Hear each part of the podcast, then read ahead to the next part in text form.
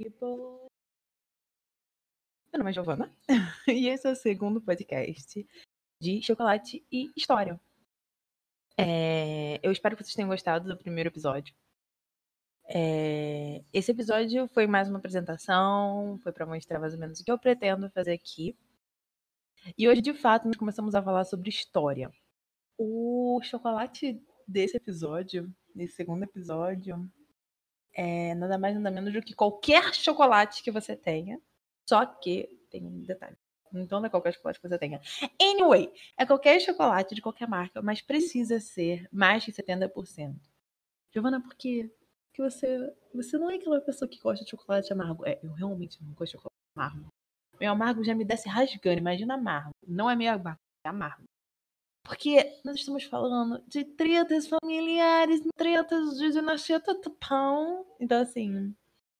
É, e também para não ser tão específica agora, porque eu tô meio que também não entrando em questões detalhistas, apesar de estar entrando em uma, então fiquei meio perdida, mas vocês entenderam. Não, vocês não entenderam. É, enfim. É... Porque eu tô falando de Henrique, mas eu tô falando sobre outras coisas. E essas coisas elas são amargas mas são necessárias. Sabe aquele chocolate que fala assim: o chocolate você pode comer, sabe quando eu vou fazer o chocolate você pode comer é o amargo, porque ele não engorda tanto? Então, é nesse sentido. Elas são necessárias, elas até fazem bem, mas elas são amargas. Então, é mais ou menos isso que a história de Henrique II eu vou contar hoje vai trazer para vocês.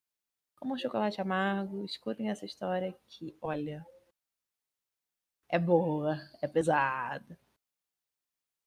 E próximo episódio, eu prometo para vocês que vou trazer um mais facinho, assim por dizer, de se comer. é, eu confesso para vocês que é um assunto que me deixa bastante animada é, e bastante preocupada também, porque é um assunto que eu amo e por amar eu quero falar sobre tudo. E quando toda vez que eu pego, vou ler, vou, tô decidindo o que eu vou fazer para cá, é, essa, tipo, eu vejo que tem muita coisa, sabe? Eu fico, ai meu Deus, o que, que eu vou decidir pra colocar aqui? Mas finalmente consegui organizar, passei a semana toda pensando e organizando para hoje poder chegar e poder fazer esse episódio do podcast. Vamos lá. Esse podcast, esse segundo episódio, né, vai falar sobre os plantagenetes. É, eu confesso para vocês que eu sou mediana em inglês, mas talvez eu pronuncie não da forma mais correta, tá? Primeiro que são nomes é, é, do início da, época, da era medieval, e também porque eu já tenho mania de, de falar rápido. Então, assim, quando a gente fala rápido, as coisas acabam não saindo na melhor pronúncia correta. Tecnicamente, é plantagenet. Esse T, ele é, fica mudo porque é meio francês, meio inglês, e fica nesse meio termo. Esse nome deriva de uma planta chamada. Cadê, gente? Ai, meu Deus. Plantagiesta. Isso. Isso. Vamos lá de novo. Plantagiesta. Eu olhei o nome e falei, gente, é possível que é isso? É isso mesmo, estava aqui anotado.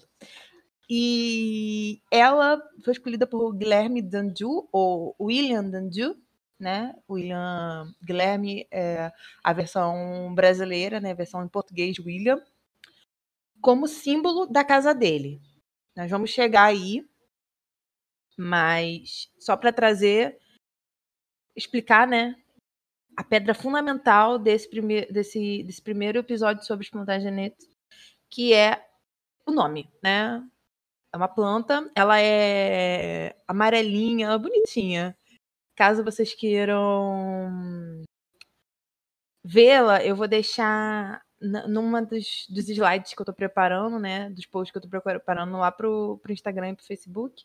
Caso vocês queiram ver a Elizabeth Margot Underline no Instagram, ou escritora EM no Facebook, ou Elizabeth Margot no Facebook. É... Então, é muito bonitinha. Então, se vocês quiserem ver, vão até lá que vai ser. Eu vou, vou deixar lá. Agora falando, né, sobre isso. Tá, eu vou querer trabalhar os plantagenetes. Mas aí nós precisamos entrar num ponto muito interessante e ao mesmo tempo muito controverso e, né, as pessoas, enfim, não gostam muito do que eu vou dizer agora, mas eu vou dizer. Eu considero a dinastia Plantagenet de Henrique II, primeiro rei Plantagenet, tá? Até Henrique VII. Aí nós temos um período de Henrique II entrou no poder, subiu ao poder em 1154 e Henrique VII entrou ao poder em 1485. Aí mais ou menos de 400 anos, né? Por aí. Aí você vira para mim e fala assim: caraca, é muito tempo. São ao todo 15 reis, né? A qual eu considero parte dessa dinastia. Só que, como acho que muitos de vocês já viram Game of Thrones, né, e tudo mais, conhecem a história da Guerra das Duas Rosas, Guerra de 100 Anos. Essas duas guerras, elas acontecem nesse período entre esses 15 reis, tá? Tecnicamente, a Guerra das Duas Rosas são entre duas casas. Eu não vou aqui entrar nesse mérito agora, vai ter um episódio só para a Guerra das Duas Rosas. Mas, é... por que, que eu estou trazendo isso, né?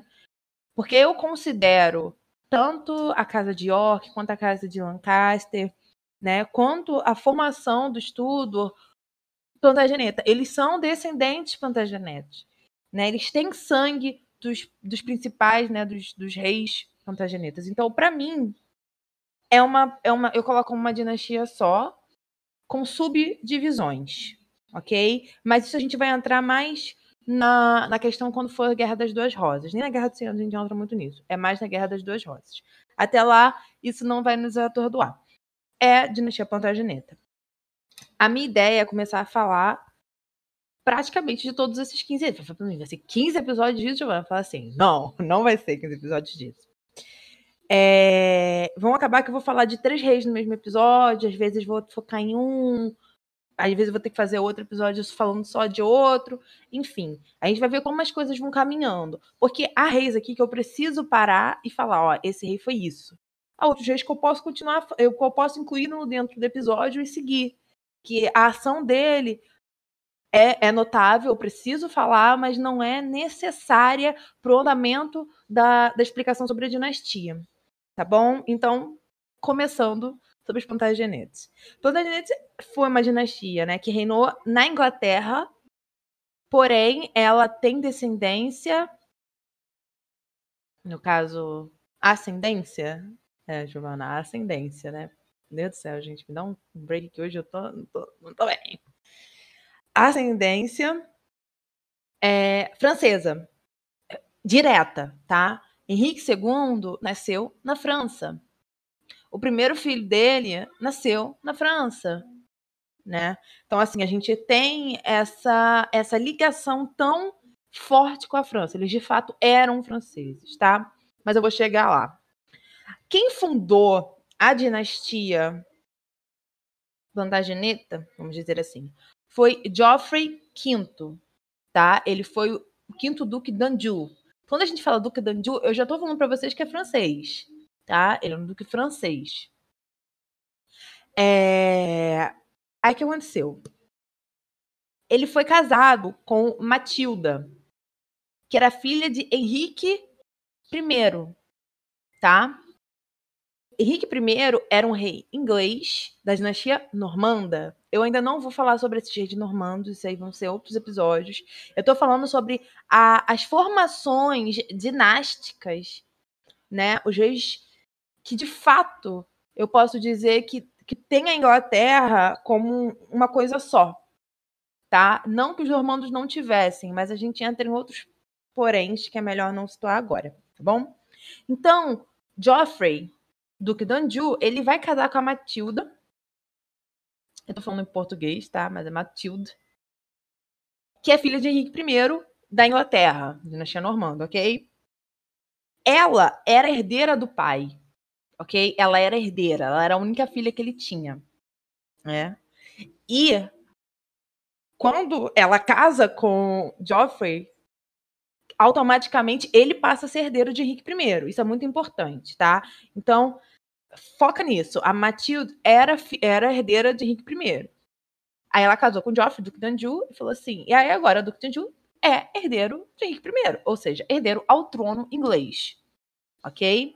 Até aí tudo bem. Abrindo um parêntese aqui, que eu acho muito legal falar, Henrique I, ele é filho de Guilherme o Conquistador, né? No caso de William Conquistador.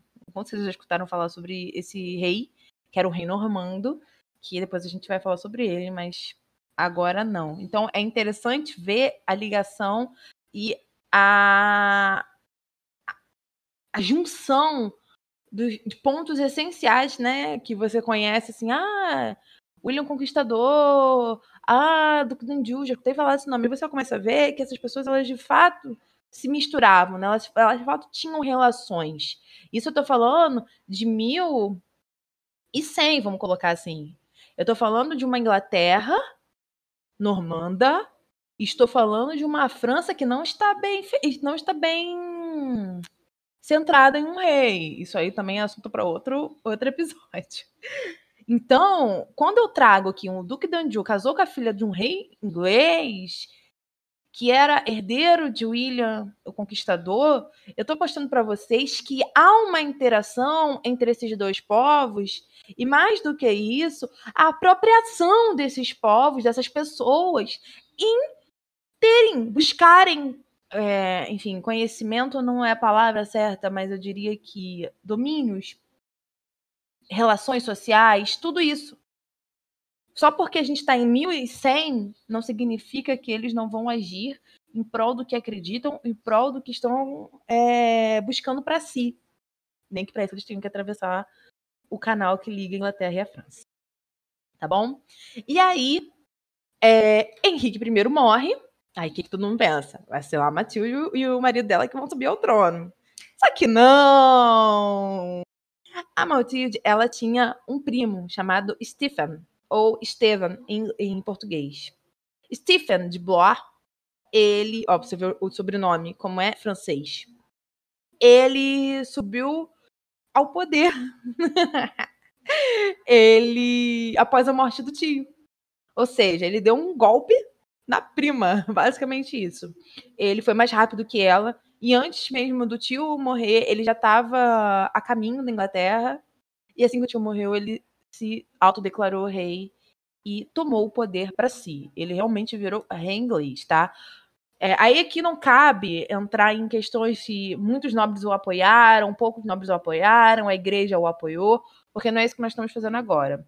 Stephen foi um ponto importante dentro dessa formação dessa dinastia, porém, eu não, eu não considero ele nem parte dela. Tá? Ele foi eu diria que ele foi importante para a criação do rei que virá. Mas acho que não mais do que isso. Ok? E aí, quando ele sobe ao poder, a Matilde ela vai para Inglaterra e eles travam uma guerra que, tipo, dura anos. Se não me engano, dura uns 10 anos, assim. 10, 15 anos, sem brincadeira. Real, é uma guerra civil que foi, que tem um nome até de anarquia que durou 15 anos. Exatamente, 15 anos. É... Aí você olha, você fala assim, caraca, uma guerra chamada anarquia, o negócio foi feio. A Matilde, ela não tava brincando, tá? E o Stefan também não. Mas o interessante é que ela tinha um ducado, ou não, né? Outro, vários ducados na França, depois a gente vai chegar nisso. E, e ele tinha o, o poder inglês. Então eram forças iguais. Porque o que ela tinha de homem, ele também tinha de homem, né? De, de, exército, como a gente fala assim. O que ela tinha de apoio nobre, vamos supor, na França, ele tinha de apoio nobre na Inglaterra. Então, e ela tinha a. Ela reivindicava o trono porque ela era filha do, antigo, do, do rei anterior, de sangue, legítima. Como é que você vai vir e vai tomar o meu trono assim? Então ela realmente se dedica a essa guerra civil, né? Que a gente chama de anarquia e foram muitos anos até que ela se retira da Inglaterra. Ela vai embora, ela volta para a França. É... Ela deixa isso de lado, mas ela não deixa isso de, de vou largar. Não, ela vai e deixa com o filho dela, Henry ou Henrique, tá? O filho dela, quando começou a guerra, quando ele de fato, não vamos melhorar, quando de fato ele entrou na nas batalhas, né, da guerra, da anarquia, ele tinha 14 anos, ok? Nessa época ele já tinha lá para uns 20. É... E aí, o Henrique, ele que vai terminar essa guerra, ele vai participar né, efetivamente como o principal líder nos anos finais dessa guerra e vai trazer, né, formar, criar, fazer, assinar, entre outras palavras, o Tratado de Paz com o Stephen, que é, no caso, um, o tio dele, né? Vamos colocar assim, um primo, é primo da mãe, mas é, vamos colocar um tio dele. E aí, quando ele assina esse acordo de paz, né, os dois assinam, Henrique vira o herdeiro de Stephen. E aí tá o pulo do gato. Porque Stephen tinha um filho. Estava muito bem, né? Pelo menos até aquele momento, calma. Mas não importa se você tem um filho. Eu sou seu herdeiro. E a gente vai ver agora como que ele vai chegar a esse ponto de se tornar de fato o herdeiro de, de Stephen, tá? É interessante falar aqui que o tratado ele, ele se baseava em duas coisas. Ele reconhecia Henrique como filho adotivo de Stephen, tá? E sucessor dele, do mesmo, né? No caso do rei. É, e, o, e o Henrique tinha que fazer uma homenagem em troca é, a Stephen, né, em troca disso. Foi meio que uma barganha. Ó, você faz uma homenagem a mim e você vira meu filho adotivo. Aí você tá falando, Giovana, que homenagem é essa, né? A gente vai ter que voltar um pouquinho, né? Eu não vou me estender muito nisso, porque isso a gente geralmente aprende na, na escola, né? Do ensino médio e tal. É, vassalagem, suzerania, esse tipo de coisa. São relações sociais no medievo que formam a cola medieval, uma né, das colas medievais. Por, por que eu estou falando que formam a cola medieval? Porque o medievo, ele é uma. Vou usar sociedade, mas eu acho que abrange muito mais do que isso. Ele é uma sociedade onde muitas coisas estão fragmentadas, mas ao mesmo tempo muitas coisas estão unidas. Por exemplo, a religião, a igreja romana, né, a igreja católica romana, pá, é uma cola do medievo. Todos aqueles povos europeus eram católicos romanos. Apesar de serem muito diferentes, estarem completamente fragmentados, eles tinham uma coisa em comum, a religião. Entende? Então a suzerania e a vassalagem ela vai trazer isso. Duas pessoas que antes estavam em guerra por anos, representam lados completamente opostos, interesses completamente opostos, assinam um acordo de paz com duas condições. Eu viro seu herdeiro, só que eu tenho que prestar vassalagem a você. Tá tudo bem você virar meu, meu suzerano, contanto que eu seja seu herdeiro. Então é um, é um acordo de poder muito tranquilo, entre aspas. Por que tranquilo? Porque, olha, eu deixo você continuar no poder até você morrer, mas assim que você, assim que você morrer, eu, eu, eu vou pro poder. É basicamente isso que acontece. Entende? Então, é, aqui eu estou falando especificamente deste caso, tá? Não estou entrando na questão de como funciona uma suzerania, como funciona uma, uma vassalagem. E a gente consegue ver essa barganha entre os dois lados, né? O que mostra que as, as forças estavam iguais. Então a gente precisa sentar e conversar e ver o que, que fica melhor olha, eu, eu tenho que subir ao poder. Isso já, já tá claro. Ou eu vou subir te matando na guerra, ou a gente vai ou eu vou subir através de um acordo com você. Então é mais fácil a gente fazer um acordo. Então, é, esse, entre aspas, tratado, eu diria assim, ele, ele nos traz essa clareza. É interessante dizer, vou reafirmar, Henrique II é o primeiro rei plantageneta. Ele traz esse nome por causa do pai e do avô, né? Que foram os duques de Anjou, que já trouxeram esse nome para si. O pai foi o que de fato implementou, mas é, isso já vinha desde a época do avô, tá? Então Henrique II ele vai fazer isso. A ideia aqui é, é mostrar que esse conflito ele foi feito através de forças armadas, mas ele não foi resolvido através delas. Isso é muito importante, porque aí foi o que eu expliquei mais agora, né? Você consegue entender que os dois poderes estavam iguais. As duas posições estavam iguais. Então, peraí, como que a gente vai resolver isso sem acabar se matando todo mundo, né? Vamos sentar e vamos fazer um acordo.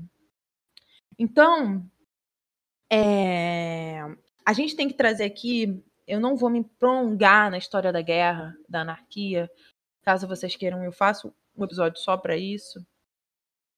Henry, ele tem, ele procura e acaba tendo o apoio tanto da parte aristocrata quanto da parte bispal, tá? Inglesa. Não vou dizer que ele tem o full apoio disso, né? Total apoio disso, mas ele consegue apoio.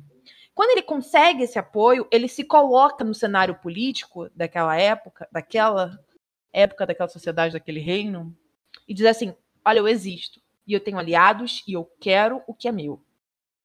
E como que a gente vai fazer isso? Então, quando a gente entende, quando o Stephen entende isso, quando o Henry entende isso, porque demora para o Henry entender que ele podia se colocar com poder sem estar na guerra é aí que as coisas começam a funcionar e o acordo é feito. É... Então, basicamente, eu posso dizer que o... a subida do do Henry ao trono é isso, né? A, a própria igreja ela tem um papel legal nisso, porque, por exemplo, ela reconhece Henry como herdeiro de Stephen, tanto que ele, né, no tratado, o Henry vira filho adotivo do, do tio.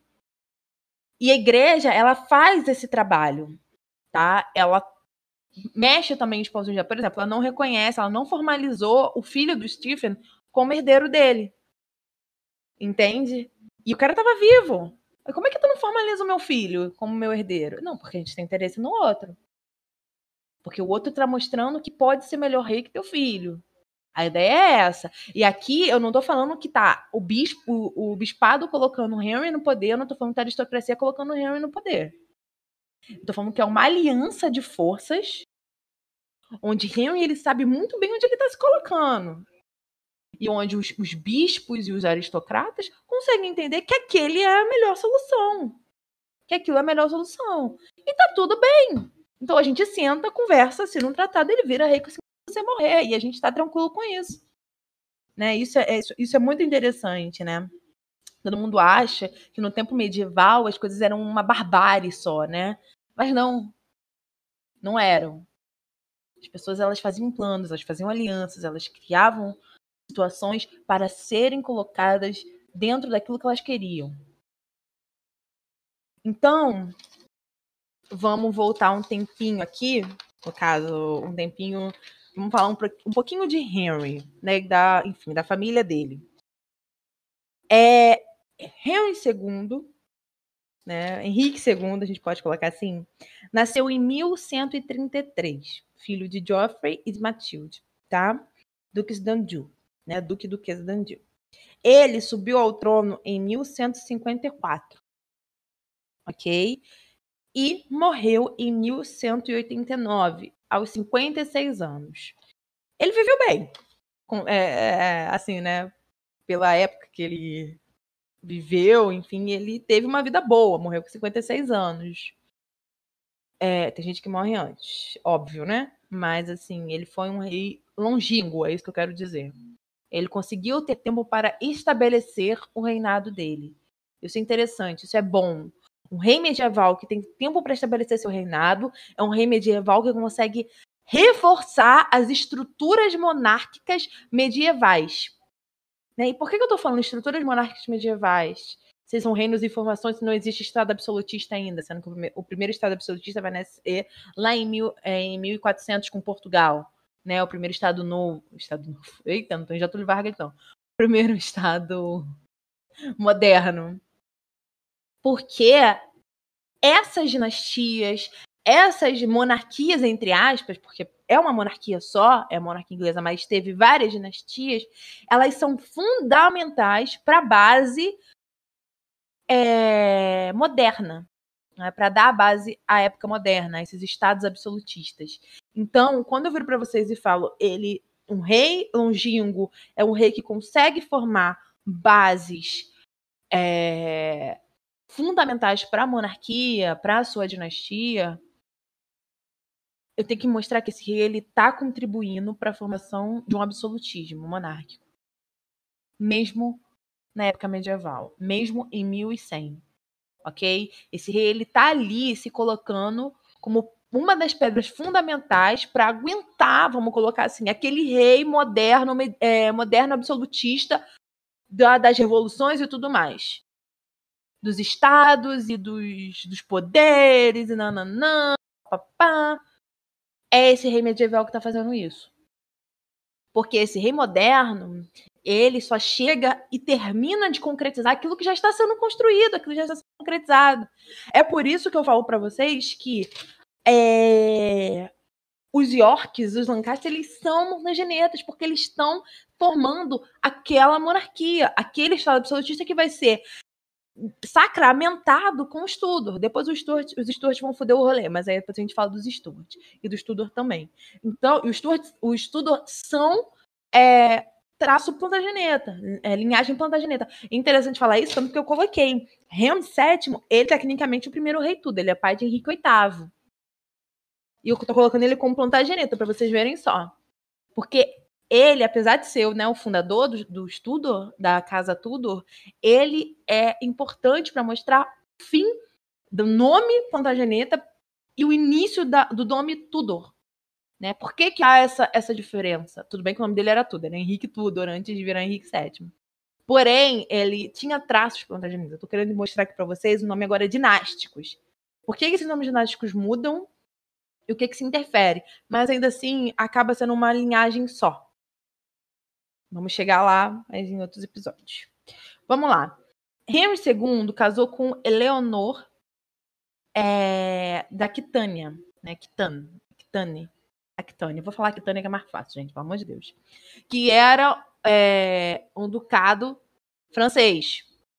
Era Duque d'Anjou, né? Ele era herdeiro do Duque d'Anjou. Quando o pai morreu, ele virou Duque d'Anjou. Depois virou rei francês, depois virou rei inglês. Depois casou com a herdeira do Ducado da Aquitânia. Então, virou é, virou Duque da Lactânia. Então, eles se casaram, só para terminar essa primeira, essa primeira questão, em 1152, tá? Henrique subiu ao trono em 1154. Dois anos antes dele subir ao trono, ele casou com ela.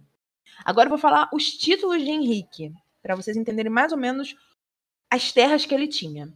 Henrique II era rei inglês, né, rei da Inglaterra, duque de Anjou, conde de Maine, duque da Normandia, duque da Aquitânia, conde de Nats, Net, no caso, Net, no caso, né?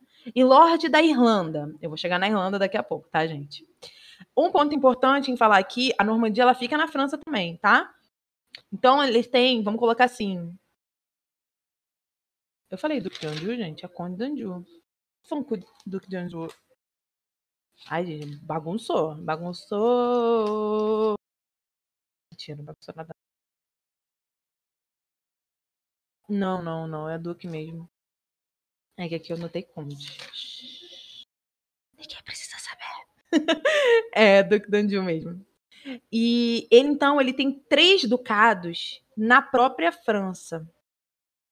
Isso é muito interessante. Eu vou chegar nesse ponto, mas é, eu quero deixar isso na mente de vocês de que ele era um rei francês, um rei inglês, gente, eu cismei com rei francês.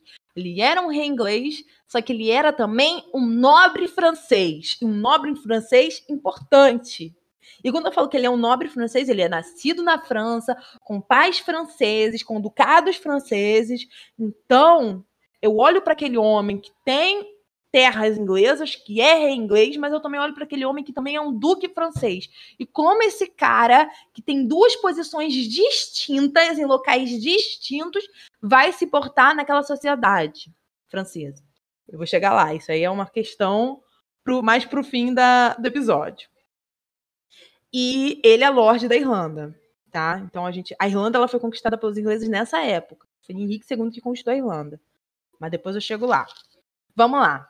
Henrique casou com Leonor e eles tiveram ao todo oito filhos. Mas primeiro eu vou falar de dois filhos do Henrique que são fora do casamento, né? Filhos conhecidos, tecnicamente. Para poder depois falar dos legítimos. O primeiro filho dele, até o mais velho, ele nasceu em.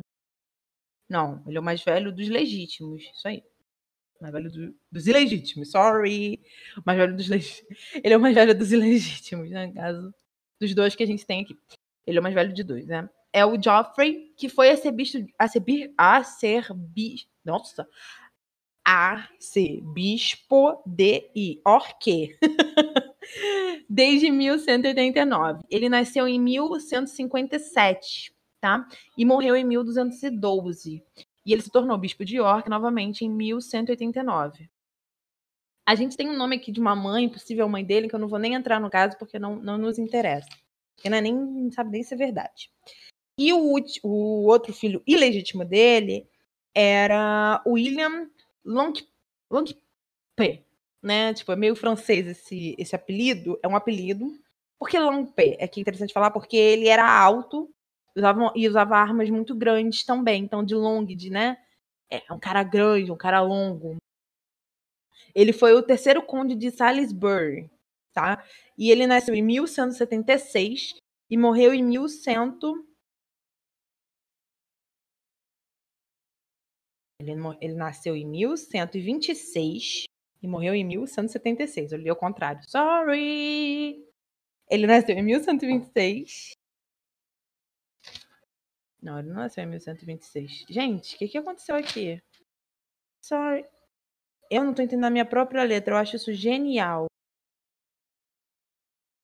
Ah! Sorry, já sei o que aconteceu. Já sei o que aconteceu. Ele nasceu em 1176. Ok, até aí, ok? Foi, people, foi. E morreu em 1226. Gente, me dá um desconto. É muito nome pra anotar. Vocês não têm noção. Eu, minha mão ficou doendo quando tava anotando tudo isso. Assim, eu tenho uma colinha, porque não dá pra eu ficar falando só isso de cabeça, né? Então, retornando. William, o terceiro conde de Salisbury, é, que é o, um dos filhos ilegítimos do Henry, ele nasceu em 1176, 1176, e morreu em, em 1226, tá? E ele era filho da condessa Ida de Tomsney, tá? Então foi um caso que o Henry teve com essa condessa, ela foi ama de ama real, né? Enfim. E aí ele se envolveu com ela e é, teve esse filho. A gente sabe disso porque tem uma carta do William, do próprio William, falando me mother Ida Condessa de Tomsney, se dirigindo a ela como mãe, ok? Então esses dois filhos ilegítimos. Agora nós vamos falar dos filhos legítimos do Henrique. Toma-lhe nome. Então, é, voltando, eu vou deixar também uma fotinho, né, no, no post do Instagram e do Facebook, né, no Elizabeth Margot, para vocês verem, porque tem um tipo uma árvorezinha genealógica do Henry e dos oito filhos legítimos dele. Tá bom? Então vamos lá. O primeiro filho do Henry foi William, tá? Ele nasceu em 1153 e morreu em 1155. Isso. Não, 56, sorry. Gente, eu tô errando várias datas. É porque eu realmente fico confusa, é, muita, é muito número. 55. É, ele tinha 3 anos quando ele faleceu. E faleceu por questões de convulsão, né? Parece que ele teve uma convulsão e não aguentou, morreu. Então, William morreu com três anos. É só para mostrar que ele teve um filho mais velho. Esse menino nasceu na França. Ele está enterrado junto com o avô e ficou por lá. O segundo filho de Henrique é Henrique, né? Ele também é conhecido como Henrique o Jovem Rei. A gente vai beber um pouco de água, peraí. Por que, que ele é conhecido como Henrique o Jovem Rei? Primeiro estudo, ele nasceu em 55, em 1155 e morreu em 1183 foi o filho mais velho vivo, né? E ele foi chamado de jovem rei porque durante o reinado do pai, durante o reinado de Henrique, o Henrique ele foi e proclamou o filho como um rei. Não deu poder ao filho. Nossa, falou, caraca, Giovana, Como é que o cara que é rei proclama o filho como rei, fica dois reis no mesmo lugar? Então, era quase que um que um nome meio que, tipo, pra, pra povo ver. Eu ia falar pra inglês ver, mas como eles são inglês, como falar então, pra povo ver. Porque o menino não tinha poder de rei, né? Ele tinha ele era herdeiro, ele tinha as terras dele e tudo mais, mas ele não tinha poder de rei. E, enfim, ele foi um, um filho muito complicado, que se revoltou muito contra o Henry, teve apoio da mãe, mas isso eu vou trazer em outra questão, porque eu quero trazer um episódio só das mulheres Plantagenetas. Matilda, Eleonor, todas essas mulheres que são importantíssimas para a continuação, para a perpetuação dessa, dessa dinastia. Não estou falando de questões biológicas de ter filho, eu estou falando de questões políticas, questões de ação. São mulheres fortes, mulheres firmes, mulheres até com mais culhão, só, desculpa a palavra, que, homem, que os homens naquela época. Mas depois eu chego nelas. É... E ele se revoltou muito quando o pai brigou, papapá, papapi, papapu. Então, assim, não tinha poder autônomo de rei, mas tinha um nomezinho de rei lá. Entendeu? Porque o pai tava velho, velho entre aspas, né? Com 56 anos, todo mundo considera velho, mas o pai já tava ficando com 40 e tava, pô, não vai morrer esse cara? Não, não sei o que, eu quero virar rei, quero virar rei. Então, toma, vira esse reizinho aí, mas você não tem poder nenhum. Ok? É tipo isso. É, ele morreu com 28 anos, seis anos antes do pai. E, de, e aí ele não deixou herdeiros, ele não deixou filhos. Deixou foi ilegítimos, novamente, né? e aí, quem virou o herdeiro de Henrique II foi Richard, o, o outro irmão, né, no caso, o irmão que vinha seguinte, né? O homem, o irmão homem que vinha seguinte. Mas vamos chegar no Richard daqui a pouco. É, o segundo filho de Henrique é a Matilda. Ela morreu com 33 anos. Ela nasceu em, em 1156, faleceu em 1189. Ela foi duquesa da Saxônia e da Baviera por casamento. Ela se casou com o duque da Saxônia e depois com o duque da Baviera. Morreu com 36 anos. O quarto filho de Henrique de Eleonor foi Richard, que aí a gente se chama, chama-se Richard I. Richard nasceu em 1157 e morreu em 1199. É, Ele foi rei desde a morte do pai, que foi em 1189, tá? E até a sua morte, que foi em 1199. Ou seja, ele foi rei basicamente por 10 anos, vamos colocar assim. Ele morreu com 41 anos, ok? E aí ele ficou conhecido como Richard Coração de Leão, porque ele foi um grande líder militar, um, um homem que assumiu tipo, o controle da questão militar de forma muito incisiva, forte. Desde os 16 anos ele já lutava, ele já tinha seu próprio exército. E ele passou muito pouco tempo na Inglaterra, justamente por essas questões militares. Ele se dedicava muito mais à questão militar, que era muito mais interesse a ele, do que o reino que ele tinha. Tá? Então ele foi para cruzadas, ele acabou sendo capturado, passou em cativeiro, depois foi para é, ficou defendendo as terras dele na França, para você ver, o cara deixa o reino dele para ficar defendendo as terras dele na França. Você vê o nível. Então, é assim, ele não não tinha muita ligação, vamos colocar assim, terrena, né, uma, palavra para usar, com a Inglaterra. Ele via mais como um, um local onde ele conseguia o fisco, onde ele conseguia dinheiro, né, para poder manter os exércitos deles. É tipo isso. Ele foi casado com a Bene, Berengária de Navarra, mas não teve filho com ela. E eles foram casados por um, foram casados por um bom tempo. Ela era filha do rei Sancho VI de Navarra. Mas só que eles foram casados por um bom tempo, só que eles não tiveram filhos. Ele deixou um filho ilegítimo, Philip, é... mas não deixou filhos. Então, foca nisso. Eu vou voltar daqui. Assim que eu terminar de falar dos filhos, eu vou voltar nisso, mas foca nisso. Ele não deixou filhos. Depois, tivemos, é, o quinto filho de Henrique II é Geoffrey II. Foi duque da Bretanha, né? Quando a gente coloca Geoffrey II, não é porque ele foi rei, porque ele foi o segundo duque da Bretanha. Ok? Vamos colocar assim. Ele nasceu em 1158 e morreu em 1186, aos 27 anos. Tá? Casou-se com Constance e teve três filhos com ela. Mas, assim, a gente não entra aqui onde vão ficar esses filhos, dentro dessa linhagem monárquica. A gente vai chegar lá. A, o sexto filho se chama Eleonor. Ela nasceu em 1161 e morreu em, em 1214, aos 53 anos. Foi rainha de Castela e Toledo. E foi, e, e foi, espon, é, foi, espon, uh, foi esponja.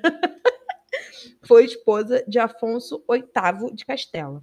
Ela teve fucking 12 filhos com ele. Sério, fucking 12 filhos. Óbvio que provavelmente seis dessas crianças morreram, mas 12 filhos. A mulher pariu 12 vezes. Gente, eu não tô falando, gente, eu não tô brincando, não. Foram 12 vezes que a mulher. E morreu 53 anos. Vocês me digam. Vocês me dizem, vocês falam, ah, não, tudo morria novo lá no medieval. Que a mulher teve 12 filhos. Morreu com 53 anos, gente. Pra tu ver como a mulher durou. Pra tu ver, quando, quando conseguia, conseguia. É, o sétimo filho é, do Henrique, da Eleonor, foi a Joan, ou melhor dizendo, Joana. Ela nasceu em 1165 e morreu em 1199, aos 33 anos. Tá? Ela foi rainha consorte da Sicília e condesa de Toulouse. Toulouse, Toulouse, Toulouse. Vocês entenderam?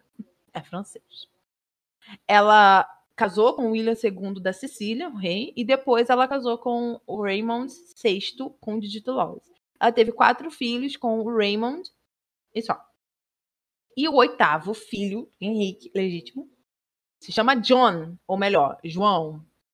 Ele nasceu em 1166 e morreu em 1216. Ele foi rei de 1199 até sua morte em 1216. Aqui é importante dizer que você falou, caraca, dois filhos do Henrique foram reis. Sim, dois filhos do Henrique foram reis.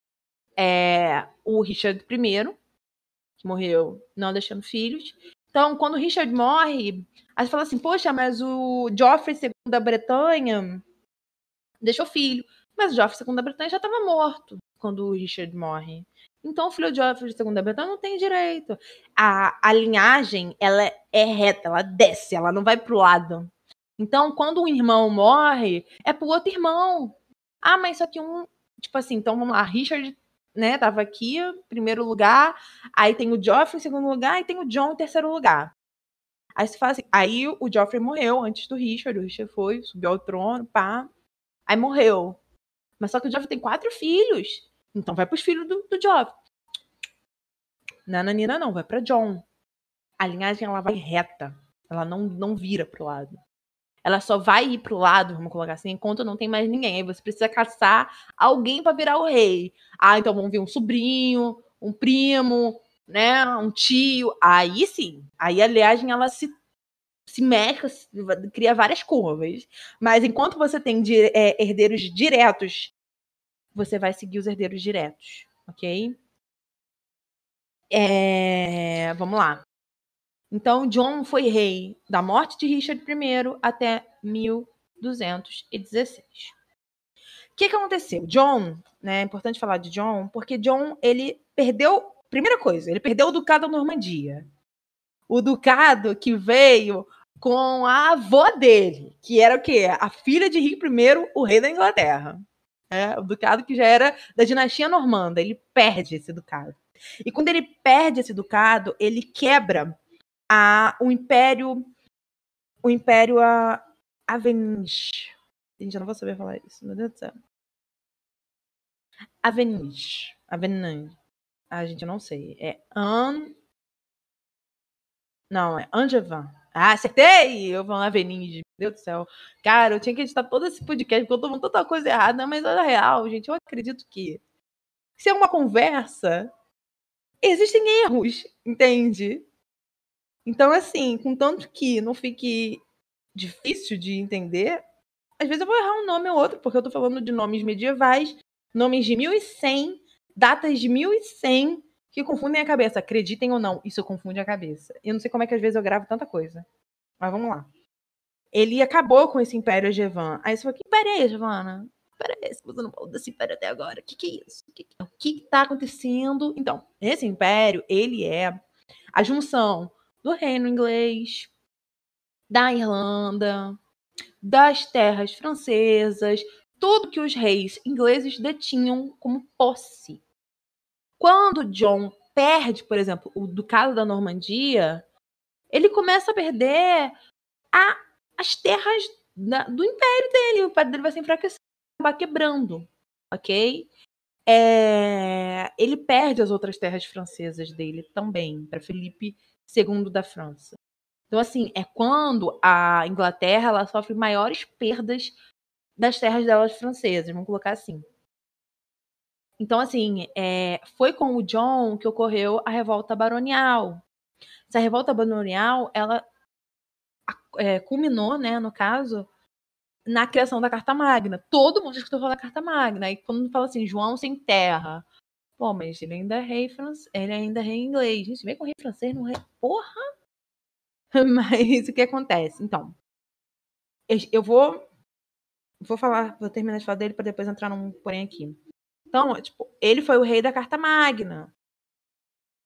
Entendeu? E aí ele se casou com a Isabela, condessa de Gloucester.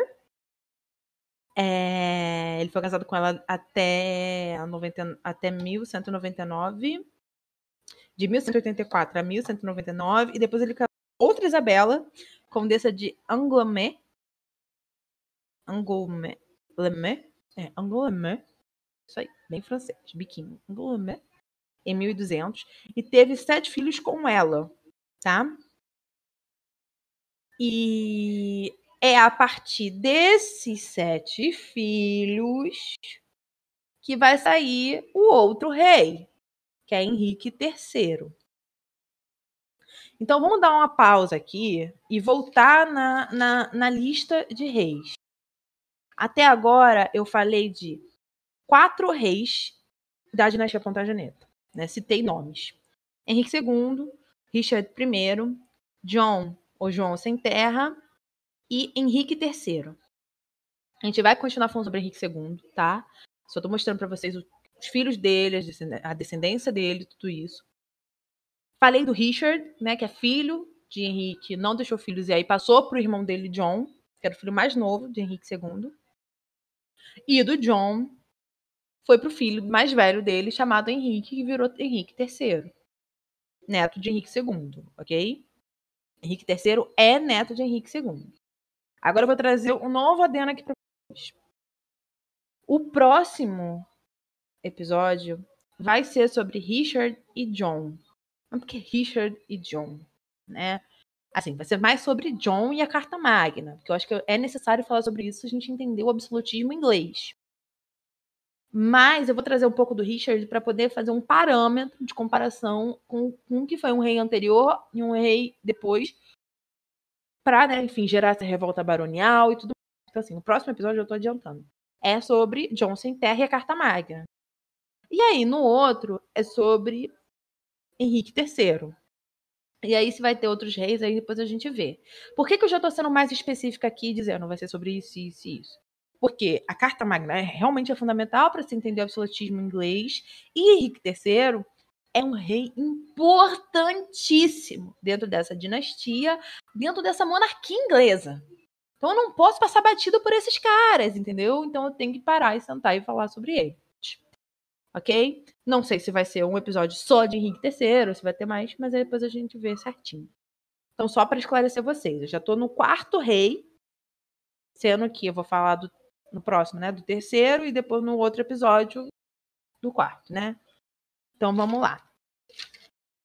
É... Agora nós vamos falar sobre as ações políticas de Henrique para depois entendermos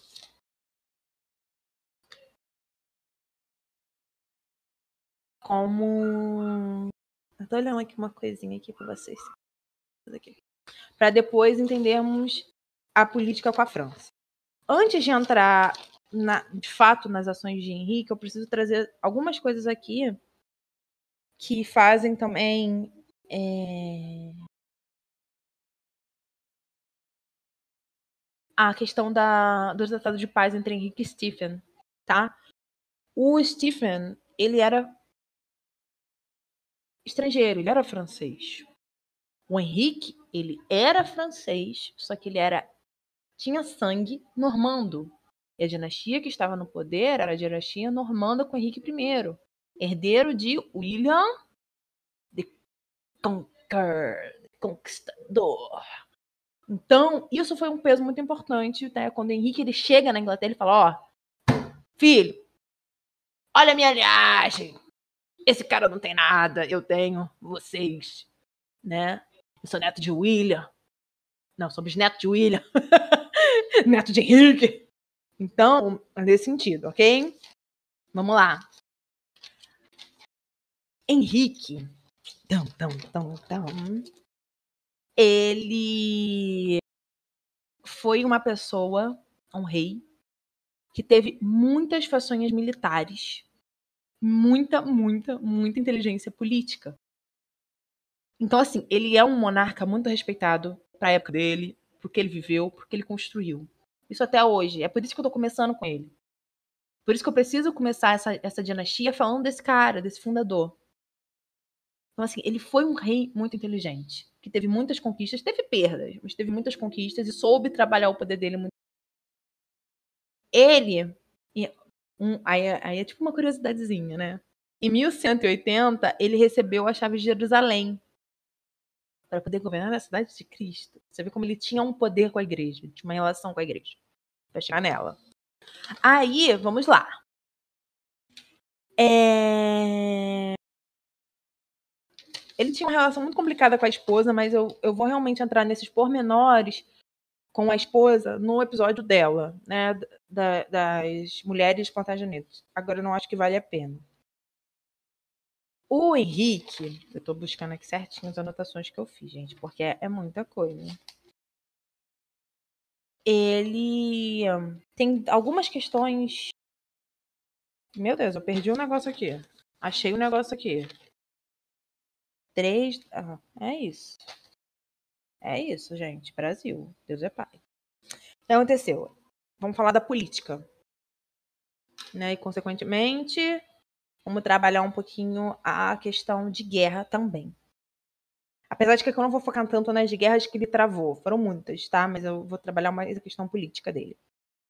Ele teve uma correção política muito alta com com a autoridade que ele detinha, né? Essa autoridade que ele detinha, ele pegou essa autoridade e falou assim: olha, é com ela que eu vou ganhar politicamente todo mundo. E foi isso que ele fez, tá? Mas essa política não é só palavra, tá? Quando a gente usa coerção, é que teve uma força, é que teve uma ameaça. Ou ele tinha um, um, uma, um poder político, mas ele também tinha um poder bélico. E ele deixava isso muito claro para as pessoas, para os aristocratas, para os inimigos, para todo mundo que, que ele precisasse deixar claro, ele deixava.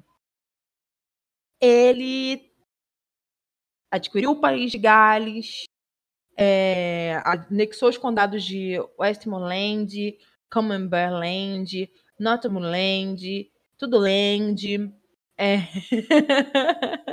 que antes eram terras ocupadas pelos escoceses, ou seja, ele expulsou os escoceses daquelas terras. E também conquistou a Irlanda. E foi muito interessante a conquista dele na Irlanda, porque ele não entrou em guerra. Ele simplesmente convenceu os nobres irlandeses, vou beber um pouco mais de água. Convenceu os nobres irlandeses a se unirem a ele, com vassalagem e tudo mais, com terras, não terras, entende? Então, é ele era muito sagaz, ele era muito inteligente, ele entendia o que ele precisava fazer, quando fazer e como fazer. A gente tem que entender também que o Henrique era quase como um homem visionário, vamos dizer assim. Tá? Ele era quase um homem visionário. Ele tinha o que ele queria e ele ia atrás daquilo que ele estava. Entendeu? E o que que vamos lá? Eu preciso chegar num ponto aqui que é muito importante no, no reino dele, mas eu tô vendo precisa mais de alguma coisa. Eu acho que não. Vamos lá. A gente vai falar sobre um, um assunto que é muito, muito, muito importante na no reinado de Henrique II. Esse assunto é real, assim, é sério. Então sentem, preparem a pipoca que o negócio vai render. Thomas Becket, arcebispo de, arcebispo de Canterbury. É, Thomas Becket, eu vou deixar a foto também lá no, no Instagram e no Facebook. Ele pode ser conhecido como Thomas, Thomas de Canterbury ou como Thomas Becket, que é o sobrenome dele de fato. Ele nasceu mais ou menos entre 1119 e 1120 e morreu em 1170. Thomas era ser bispo e virou santo. Ele, essa história, né, a história do Thomas, ele é encontrado na Legenda Áurea, que é um livro sobre todos os santos, mártires e tudo mais no medievo. E que depois é um assunto também para outras coisas. É, e ele viveu realmente no reinado, né, do Henrique II. Foi arcebispo na época do Henrique. Ele é santo até hoje, óbvio, uma santo deixa de ser, mas é interessante dizer aqui que ele é tanto santo na religião católica quanto santo na religião anglicana. Para você ver o nível que Thomas chegou. Tá? O que acontece? Ai, gente, bati aqui sem querer. Thomas Beck, na época que ele era assim, bispo de Canterbury, ele tomou umas decisões contra Henrique. Como assim? Foi ele que tomou, né? Bah. Henrique ele começou a criar várias várias leis, vamos colocar assim, para ficar de uma forma bem didática, que limitava o poder da igreja romana dentro da Inglaterra. O Thomas vendo aquilo, virou e falou assim: cara, não vai Eu não vou aceitar isso aqui. Você não pode limitar o nosso poder. Você não pode chegar e falar o que eu tenho que fazer. Não é assim que a banda toca. Henrique virou para ele e falou assim: é assim que a banda toca, sim. Aí ele falou assim: não, não, que a banda toca, não. Aí teve treta, ele não apoiou o Thomas, não, não a esposa de Henrique II, apoiou o Thomas. O Henrique, o jovem rei, apoiou o Thomas. Todo mundo brigou, fugiram, prenderam, pediram apoio para o reino francês, e fugiram para a França, os, todos os três, depois voltou. E por fim. É, Thomas ele volta para Inglaterra, né? O Papa ele toma um partido que antes ele não tinha tomado. Chega um momento que o Papa e o rei francês eles tomam partido e aí para fazer tipo um tratado de paz com o Henrique e né, com o Thomas, com o arcebispo, Thomas volta e pouco tempo depois Thomas é assassinado, tá? Ele estava rezando e aí assassinado com uma faca aqui bem no bem na cabecinha mesmo. espada, né? E assim, foi um assassinato que revolucionou todo mundo ali, porque todo mundo fala que foi Henrique que mandou matar o Thomas. A gente não tem certeza disso, tá? Pelo amor de Deus. Pode ter sido? Pode. Você acha que foi, Giovanna? Acho. Tem como provar que foi? Não tem. não tem, porque não tem fonte, não tem nada que comprove que quem mandou matar Thomas foi Henrique. Pode ter sido qualquer outro nobre, qualquer outra coisa, ok? Mas a questão é, todo mundo achou que foi Henrique. E aí, né, a igreja, ela fica puta da vida com isso. Acontece algumas questões, ela entra em briga com o Henrique, né, quase de quase descomunga Henrique, os caceta, os caceta quatro, e até Henrique chegar e não, tudo bem, vou, vou aceitar minha penitência. Ele se, ele se autoafirma como o mandante, vamos dizer assim, não fala isso, mas ele aceita a penitência dos pecados que ele cometeu. Paga a penitência frente a uma igreja e fica tudo certo. Aí fala, Giovana, por que você está contando essa historinha de, de arcebispo? Ele falou que é muito importante para o Reinaldo Henrique. Então, eu confesso, eu não vou entrar nela aqui, mas é, eu fiz uma, um artigo, um pequeno artigo, sobre essa questão de Thomas Becket, mais voltada para a questão da legenda áurea, né? Como ele é visto como martírio e como ele vai, como vai ser toda todo o discurso para ele se tornar um santo, um martírio, papapá, caso alguém se interesse. Ou eu faço um episódio sobre isso depois, ou eu mando o meu artiguinho para vocês lerem. Eu fiz no meu terceiro é, semestre de faculdade. Muito orgulhosa dele. Eu tava olhando ele hoje e fiquei, ai, que lindo, gente. Eu já era feliz, não sabia. Enfim, né? Nessa minha época de medievo. Aí, eu tenho que mostrar para vocês que a questão Beckett, o assunto Beckett, ele é essencial para entender o poder dentro da Inglaterra e o poder da Inglaterra com Roma. Então, é... que acontece? Henrique, quando ele traz, quando eu trago esse professor assim, olha, Henrique não se deixa abalar, eh, não se abalar não, né, gente, pelo amor de Deus. Ele não se deixa diminuir pela igreja, ele começa a colocar leis que vão é, minimizar o poder da igreja dentro da Inglaterra. Né? Ele começa a restringir os poderes dos arcebispos, tananã, tananã, papapá. Eu estou dizendo para você que ele, como rei, ele, ele tá dizendo: olha, eu não aceito ninguém de mim. Eu não aceito, mesmo que seja religioso, eu não aceito. Então, aí você vira, pô, Giovana, isso não lembra alguém? Lembra alguém, não sei se lembra, mas para mim lembra que é Henrique VIII, né? Que criou, de fato, a igreja anglicana. A gente vai chegar aí nesse ponto, mas o que eu tô querendo dizer para você é que as bases dessa separação entre Inglaterra e Roma já existiam desde Henrique. Quando esse rei se coloca numa posição de falar assim: olha, eu não vou acatar o que vocês estão falando, eu não vou baixar a cabeça. Isso seja para ser bispo, isso seja para Roma, para o Papa. Então, quando eu vejo essa é, essa ação, né, de Henrique, né, de se colocar e falar não, o poder aqui sou eu, eu tô trazendo para ele, dando um quê de absolutista. Claro que eu sou as devidas proporções. Eu não vou entrar nisso aqui, porque isso aí é história para outro assunto.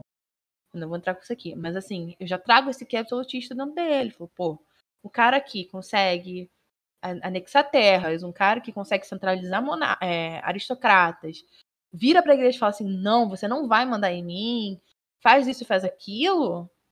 É um cara que já está querendo ou não, mexendo nas bases que são as bases absolutistas. Devido às proporções, claro, está 1100. Ok? A gente vai chegar lá. Então, aí tem toda essa questão, né? O Beckett foge, não volta, tem esse acordo entre os dois, né? Os dois tecnicamente selam a paz. E aí vem, eu vou beber um pouco mais de água. E aí vem o e matam o Beckett. É, e aí o, o Henrique. Ah, mas fala assim, pô, mas depois ele aceita, pega penitência e tal. Ele aceita e paga penitência. Porque ele não é um Henrique VIII que já tem todo um aparato estatal, todo um exército, todo um, um sistema de governo que pode virar para ele e falar assim: Eu não preciso de você. Ele ainda não tem isso. A gente tem que, foi o que eu falei, a gente tem que dar as devidas proporções pro cara. O cara tem 1.100. Ele não tem como se manter sozinho. Ele só não quer que a igreja mantenha ele, mas ele não tem como se manter sozinho. No momento ele fala assim, eu não vou, vou cortar relações com você. Não é bem assim. Tanto que há tratados. Então, quando ele fala, assume os pecados dele, paga a penitência, ele tá falando: olha, eu tô aceitando o poder que ela tem religioso, mas meu poder monarca ainda existe. Ele não dá, ele não dá para trás. É importante falar isso. Com a morte do Beck, com tudo, ele não dá para trás naquilo que ele quer para a monarquia dele, para as bases monárquicas dele. Mesmo acatando, de certa forma, a igreja, né? Pagando a penitência.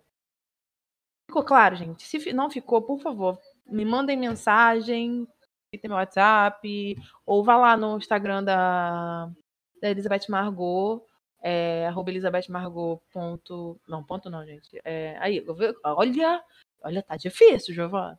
É, arroba Elizabeth Margot é, underline, ou no Facebook, na página Elizabeth Margot, né? Se quiser colocar lá no, no na URL né, do, do Facebook é escritora EM.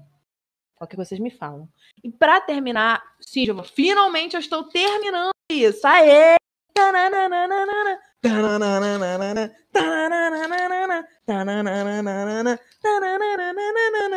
E me empolguei.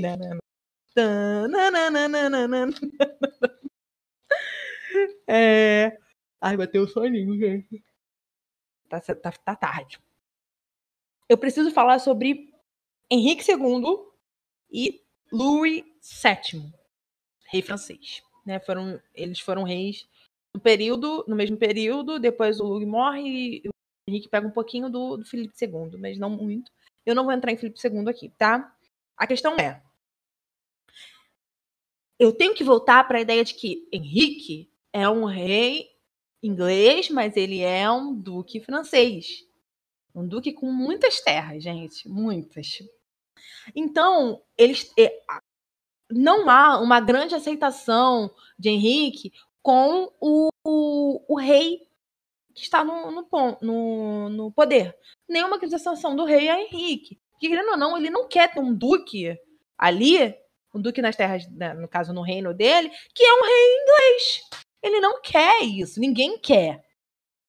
Porque ele tem que entender que o rei, ele não é vassalo de ninguém. Ele é suzerano, ele é chefe, vamos colocar assim. Ele não é vassalo, ele não tem vassalagem a ninguém. Tecnicamente, a vassalagem dele é Deus, mas a gente ainda até questiona. Então, como é que você tem um rei que não é vassalo, que tem um ducado dentro da sua terra e não vai se vassalar para você? Entendeu? Há, há, uma questão ali, até uma questão meio que ideológica, no sentido de caralho, o que, faz agora? Né? É, eles tiveram muitos tratados de paz ao longo desse, dos reinados. Também tiveram épocas de guerra e tiveram tratados de paz, e épocas de guerra, tratados de paz. E assim, quando o, o Henrique casou com a Eleonor, a situação gringolou um pouco mais. Mas já não estava, né, 100% gringolado. A gente tem que mostrar aqui que esses homens, esses dois homens, né, Henrique e o Luiz, eles tinham vassalos iguais. Porque, por exemplo, como eu falei, Henrique ele era duque de três ducados na França. Então, muito nobre, muito conde, muito barão, muito visconde, muito sei lá o quê, vai ser vassalo dele. Porque tá na terra dele, porque tá, depende dele, entendeu? Não tem como se manter sozinho, aí tem que pedir, tem que fazer vassalagem. Mas também é vassalo do rei. Aí você vira e fala: caraca, os dois têm vassalos iguais. Então como é que você fica nessa situação? Você não fica. Porque como você vai chamar um pra, pra, pra, pra duelar contigo contra o outro? Fala, não posso porque ele é meu suzerano. E aí, como é que fica essa precedência de, de poder? Quem vem na frente no poder? São questões muito interessantes, de verdade. É... Então, assim, eles sempre buscam é, não ter um duplo senhorio, mas isso não acontecia porque né, os dois estavam ali. Eles tentavam ser diplomáticos, tipo, na questão do Beckett, o da Beckett, o Louis, né, o Louis, ele vai, ajuda no tratado, né, tipo, na paz, né, cessar a paz, assim, com o Beckett e o Henrique, né, para o Beckett voltar para Inglaterra, tal, show lindo, entendeu? É, mas aí a gente entra também numa questão de que o Henrique, é, ele, ele se coloca como um reivindicador do reino francês, né, do trono francês. Porque ele é duque do Anjou, duque da Normandia, do duque de Aquitânia, nananã, papá. E eu tô trazendo essa questão do Henrique com o Luiz, e consequentemente da posição que o Henrique toma perante a França, de se dizer, olha, eu também tenho direito a esse trono aí, hein? Olha, eu sou duque daqui, eu sou duque dali, eu sou duque dali, sou rei inglês. Por que eu tô trazendo isso? Porque a gente tem que falar da Guerra dos 100 Anos, né? Mas a Guerra dos 100 Anos não é nesse episódio. Então, ele, essa ideia, né? A gente vai até Henrique VIII assim, Henrique VIII se dizia herdeiro do trono francês. Isso começou com quem? Começou com Henrique II, gente. Ele que falou, eu sou herdeiro desse trono também. Eu também tenho direito, eu tenho terra aí. Entende? É... Então, é, essa relação é muito conflituosa, é muito. Eu diria que até dualista. Entende? Porque às vezes eles se ajudam, às vezes eles brigam, às vezes um fala, ó, oh, eu tenho tanto direito quanto você, e como que a gente fica? E não fica. A questão aqui é falar é que não fica. Porque não há uma resolução nesse conflito entre Henrique e Luz, e nem depois, enfim, né? Entrando na questão das guerras 100 anos depois que acontece, né? Que tem Joana Dark, papapá, né? Só pra vocês lembrarem. Então, assim, né? O que eu tô trazendo para vocês é que nós temos um rei que tecnicamente deveria ser vassalo de outro rei, mas que isso não acontece. E aí, como que você vai ficar com isso? Com um cara que é rei, mas é duque na tua terras, mas é rei, e tá falando, olha, eu sou. Entende como é, como é complicado para aquelas cabeças? Eu tô falando. Se é complicado pra gente agora, imagina pro cara que tá lá, que é o rei da França, falando, caralho, esse cara não vai virar meu vassalo. Esse cara tá virando pra mim falando que tem direito a isso aqui. Né? E eu tô, eu tô trazendo isso justamente para dizer para vocês que é aí que começa essa reivindicação inglesa ao trono francês. Né? Porque muita gente fala assim, não, porque a gente tem sangue francês no nome do rei inglês, né? É daí. Bem disso, né? Eram reis que tinham origem francesa. Né? Que se fizeram reis na, na Inglaterra, mas que tinham origem francesa, né? Tanto que Henrique tinha três ducados na França. Então, gente, acho que é melhor parando por aqui. Eu não sei nem quanto tempo deu esse podcast, meu Deus do céu. É, eu acho que eu consegui passar mais ou menos como foi o, o reinado do Henrique, né, a linhagem dele e como que ele se colocou como um rei que foi fundador de uma dinastia. E eu espero que vocês tenham gostado.